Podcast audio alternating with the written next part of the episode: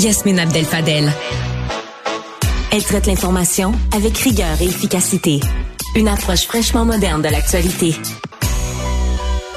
Belle annonce ce matin euh, de la part de la ministre de l'Emploi, Catherine Champagne-Jourdain, et du président du Conseil du, du patronat du Québec, Carl Blackburn un projet pour réinsérer les personnes de 60 à 69 ans sur le marché du travail. On en parle aujourd'hui avec la ministre Catherine Champagne-Jourdain. Merci beaucoup, Madame la ministre, d'être venue nous voir. Oui, bonjour. Merci de nous recevoir. Ça fait plaisir. Et il y a aussi Carl Blackburn, président et chef de la direction du Conseil du patronat, qui se joint à nous euh, en vidéo.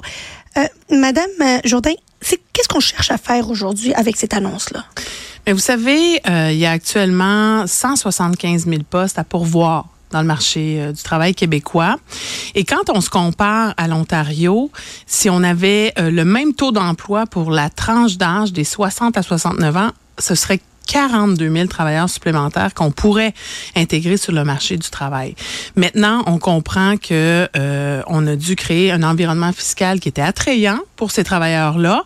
On a des nouvelles mesures qui, rentrent, qui sont rentrées en poste, euh, qui sont qui sont effectives depuis le 1er janvier 2024. On pourra en reparler. Mais au-delà de l'environnement fiscal, il devait y avoir aussi euh, des, des, des, un accompagnement qui devait être fait auprès des PME pour rendre attractifs nos milieux de travail aussi. Et c'est ce qu'on a annoncé ce matin avec euh, le Conseil du patronat du Québec, bien sûr, et l'Ordre des conseillers en ressources humaines agréés. On vient proposer euh, un accompagnement euh, de 35 heures pour toute entreprise qui voudrait s'inscrire et recevoir cet accompagnement-là pour développer des meilleures pratiques de gestion, pour avoir des trucs ou être capable de valoriser la part de ces travailleurs-là dans, dans les milieux de travail. Je vais d'ailleurs poser la question à Carl Blackburn. Vous voulez accompagner les entreprises de manière à créer un environnement favorable à recevoir des travailleurs de 60 à 69 ans. Mais est-ce que ces travailleurs-là veulent rejoindre les entreprises? Est-ce qu'il y a assez d'attractivité pour rejoindre le, marché? J'oserais dire que oui, mais d'abord, ce n'est pas simplement ramener des travailleurs expérimentés euh, sur les lieux du travail, mais c'est aussi peut-être tenter de maintenir ceux qui sont en emploi déjà dans cette catégorie de rester sur le marché du travail. Ce qu'on doit savoir, c'est qu'en 2023, on a vraiment lancé le processus où on a mis sur pied un projet, d'une part, pour s'inspirer de ce que font les meilleures entreprises dans le domaine, soit pour maintenir leurs travailleurs ou pour rappeler des travailleurs. Alors, nos champions, comme on les appelle, nous ont permis de de, dresser le pourtour des meilleures pratiques possibles pour soit maintenir des travailleurs expérimentés sur les lieux du travail, ou soit ramener des travailleurs expérimentés sur le marché du travail. Et là, ben, l'annonce qu'on a faite ce matin avec la ministre, c'est le déploiement, je dirais, de ce, de ce guide d'accompagnement, de cet outil auprès des entreprises québécoises. L'objectif, c'est d'en identifier 90. Et là, je m'adresse à celles et ceux qui nous écoutent aujourd'hui. Si vous avez une entreprise et vous avez besoin de relever des défis par rapport à la main-d'œuvre et que vous pensez que les travailleurs expérimentés peuvent faire partie de la solution, je vous invite à communiquer avec le Conseil du patronat du Québec. Alors, c'est ce qu'on fait, Madame, c'est ce qu'on fait, Yasmine, aujourd'hui, où là, on lance le déploiement auprès de 90 entreprises. Comme la ministre l'a mentionné, on parle d'un accompagnement de 35 heures avec chacune de ces entreprises, et ça tout à fait gratuitement pour les entreprises. Qu'est-ce qu'on va faire pendant 35 heures? On va surtout connaître l'entreprise, on va faire un diagnostic, on va proposer un plan d'accompagnement, on va déployer le plan d'accompagnement et on va revenir après trois et après six mois pour voir s'il y a des ajustements à y apporter. Alors, on est extrêmement emballé par rapport à ça ce matin. Euh, Madame la ministre, pourquoi le Conseil du patronat? Pourquoi pas, c'est pas Emploi Québec qui fait ça? Pourquoi c'est le Conseil du patronat qui prend la balle au bon? Ben, je pense que le Conseil du patronat est bien placé pour exprimer euh, les besoins qu'ont les PME parce que ce programme-là va toucher beaucoup nos PME. M. Legault, il aime pas beaucoup le Conseil du patronat. ben moi, je travaille très bien avec le Conseil du patronat. Ils font partie de la commission des partenaires du marché du travail, qui sont, euh, qui, qui c'est un outil très utile ça pour le gouvernement du Québec. Et euh, c'est toute la richesse là qu'on va chercher qui est, qui est importante. Et le Conseil du patronat en fait partie. Et euh, de même que on s'est est aussi entouré là, de l'ordre là, des euh, conseillers en ressources humaines, euh, c'est ça, agréés. Alors, on est bien entouré. On a une solution qui a été testée et, qui va nous permettre là, qu'on déploie en fait à, à, à toutes les entreprises qui veulent bien. Et M. Blackburn parlait de 90 entreprises. Là, il y a de la place pour 90 entreprises. Mais entendez-moi bien, si si ce programme-là est un succès, on va on va chercher euh, la manière à pouvoir l'étendre à toutes les entreprises qui auront besoin, qui auront un intérêt, mais qui auront besoin d'être accompagnées pour développer leurs pratiques, pour améliorer leurs pratiques, pour faire une place, euh, retenir la main d'œuvre, c'était bien important, puis faire une place aux 60-69 ans qui veulent revenir euh, sur le marché du travail. Est-ce qu'on pourrait voir des initiatives euh, de plus fiscales au courant du prochain budget, Madame la ministre, où on verrait qu'il y a des une volonté de créer un, écosystème favorable à la rétention de ces travailleurs expérimentés, parce qu'on le sait, on l'a vu dans le journal cette fin de semaine, des personnes décident de prendre moins d'heures parce qu'ils en ont moins dans leur poche. Alors là, c'est vraiment important parce que euh, on a des mesures qui sont en vigueur depuis janvier 2024, euh, depuis janvier dernier, et ça, ça va être mon printemps à moi, de m'assurer que euh, ces mesures-là sont connues, que ces mesures-là euh, sont accessibles aussi à tous les gens, que, que, les gens puissent mesurer. Je vais d'abord commencer par le crédit d'impôt pour prolongation de carrière, qui est là depuis 2012, qu'on a bonifié. Mais les changements importants qu'on qui, qui vont rentrer en vigueur, de, qui sont rentrés en vigueur en janvier dernier, sont la cotisation optionnelle au RRQ à partir de 65 ans. Alors maintenant, à partir de 65 ans, on peut choisir de ne plus cotiser, donc ça fait plus d'argent, euh, plus d'argent. Disponible. Oui, actuellement disponibles dans nos poches.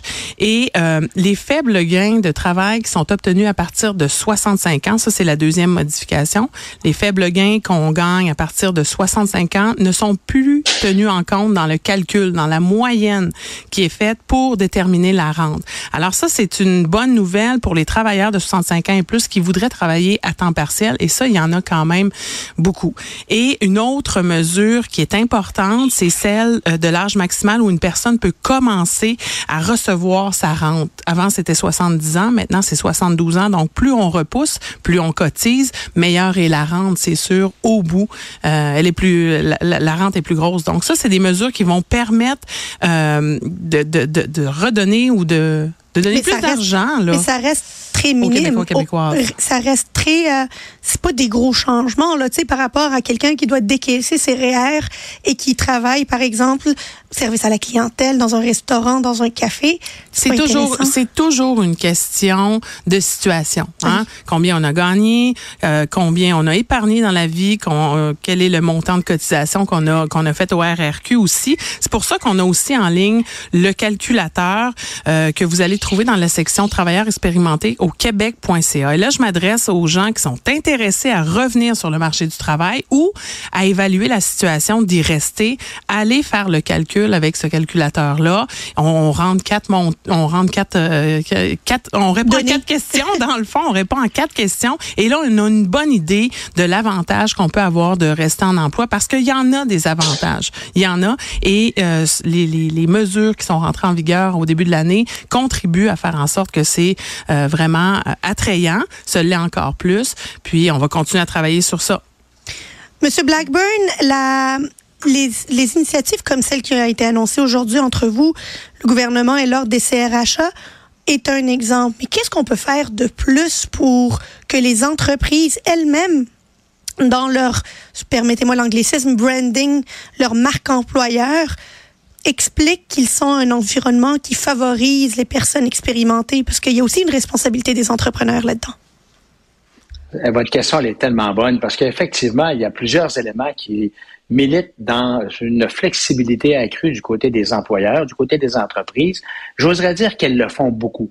Mais effectivement, d'être capable de mettre en évidence dans leur propre politique de gouvernance ce qu'elles font, ce qu'elles font de bien en termes de diversité, par exemple, par rapport à leurs employés. Bien évidemment, la diversité, ça peut se représenter par les travailleurs expérimentés, ça peut être aussi par les travailleurs en situation de handicap, par les Premières Nations dans certains secteurs, par les femmes dans d'autres métiers. Donc, il y a là, bien sûr, une capacité pour les entreprises de se mettre en évidence avec une politique sur la diversité qui représente leur propre réalité.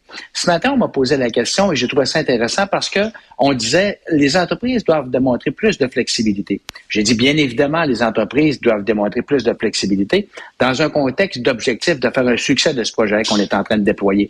Mais ce n'est pas simplement ou seulement la responsabilité des entreprises. Les travailleurs doivent également faire preuve de flexibilité dans un contexte où l'organisation du travail peut être changée en termes d'horaire, en termes de, de, de charge de travail, même en termes de déplacement de certains appareils, par exemple. Donc, les travailleurs doivent faire part aussi de, de, flexibilité, mais également les grandes centrales syndicales, parce que malheureusement, souvent, on se heurte à des conventions de travail qui sont immuables et qui font en sorte qu'on ne peut pas avoir cette flexibilité qui est nécessaire. Donc, je m'adresse également aux grandes centrales syndicales parce que dans les projets qu'on lance, ça s'adresse à des entreprises syndiquées et non syndiquées. Et dernièrement, il y a non le moindre, le gouvernement. Le gouvernement doit faire preuve également de flexibilité. On a par exemple des travailleurs expérimentés qui malheureusement à cause de leur santé ne peuvent plus nécessairement œuvrer comme par exemple dans le domaine de la soudure. Mais ces gens pourraient devenir d'excellents formateurs Malheureusement, la lourdeur réglementaire, la rigueur fait en sorte qu'ils doivent se conformer à une multitude de paperasseries, ce qui fait en sorte qu'ils ne sont pas capables de devenir des bons formateurs. Donc, l'État doit également être capable d'avoir cette flexibilité. Et moi, je suis convaincu que si on arrive tous ensemble à mettre ces quelques éléments en place, bien, c'est potentiellement 40 000 travailleurs et plus qu'on serait capable de ramener ou de garder dans les entreprises au Québec et ainsi se rapprocher là, de, du taux d'emploi de celui de l'Ontario. Vous savez, le premier ministre en fait vraiment un élément de comparaison sur plusieurs facettes. Ben, sur cette facette, il y a pour le Québec une place à amélioration. J'aimerais dire peut-être, parce que la ministre l'a mentionné, puis c'est important de le rappeler, le gouvernement du Québec a posé des bons gestes en termes de programmes, en termes de mesures fiscales. Est-ce qu'on peut en faire plus? Bien évidemment, on peut en faire plus. Euh, comme par exemple, rehausser le salaire, le salaire à 20 000 dollars avant d'avoir à payer de l'impôt sur le prochain dollar gagné. Et ça, ça pourrait permettre justement à des gens qui se questionnent par rapport à leur capacité fiscale, leur capacité financière, ben, de considérer davantage le fait de revenir sur le marché du travail ou non, ou de rester sur le marché du travail. Et en terminant, la ministre a très bien dit, c'est une réalité qui est individuelle à tous et chacun. La situation de, de Joe n'est pas la même situation que Hélène. Et dans ce contexte-là, ben, je pense qu'ils doivent prendre en considération l'ensemble des éléments en fonction de leur propre volonté ou de leur propre portrait à eux-mêmes. Avant de vous laisser aller, Madame la ministre, euh, la crise, la pénurie de main-d'œuvre, aujourd'hui, on parle comme une crise, mais elle passera d'aigu à chronique, étant donné notre courbe démographique par la force des choses, c'est mathématique, c'est pas parce qu'on le veut. Des initiatives comme celle-là, c'est un début. Mais avez-vous un plan d'ensemble sur plusieurs années pour faire en sorte comment on va faire face à cette pénurie d'emploi là. Mais c'est certain que j'ai eu pardon, souvent la chance de parler de l'opération main-d'œuvre qui a été mise en place par mon prédécesseur. On a euh, l'opération main-d'œuvre là, c'est 170 000 travailleurs qu'on veut former dans six secteurs, six secteurs euh, qui sont ciblés par cette opération là sur cinq ans. On parle bien sûr de la construction, des technologies de l'information, du génie, mais aussi des services essentiels qui sont euh, les services de garde, qui sont aussi l'éducation et la santé. Alors on a Now, près de 80 mesures qui nous permettent de pouvoir euh, aller former, requalifier de la main-d'œuvre pour ces secteurs-là. Ce qui nous empêche pas d'avoir des initiatives en parallèle, euh, comme on l'a vu avec l'offensive de formation en construction euh, et euh, d'autres initiatives comme on annonce aujourd'hui. Vous savez, la pénurie de main-d'œuvre, on dit souvent, c'est ça va ça, on, on, va en venir à bout grâce à un panier de mesures. Hein. Euh, oui, il y a les travailleurs étrangers qui, parfois, qui, qui contribuent à pouvoir nous aider à ce niveau-là. Mais il y a aussi la requalification, il y a aussi la formation qui est importante. Et un autre facteur, c'est l'augmentation de la productivité parce ah. que on a 1,6 million de postes qui vont être à pourvoir d'ici 2031 et on a au même moment 800 000 jeunes qui vont sortir des bancs d'école. Donc là, côté équation, il faut être en mesure de remplacer par moins de gens tous ces départs à la retraite là. Et ça, on va le faire avec l'augmentation de la productivité. On est là au niveau d'investissement Québec pour soutenir les investissements en, envers ces nouvelles technologies-là qui nous permettent d'augmenter la productivité. Et au niveau du ministère de l'Emploi, on soutient la formation sur ces nouvelles technologies-là parce que les compétences doivent être en, en adéquation avec euh, tous ces virages-là technologiques qu'on prend.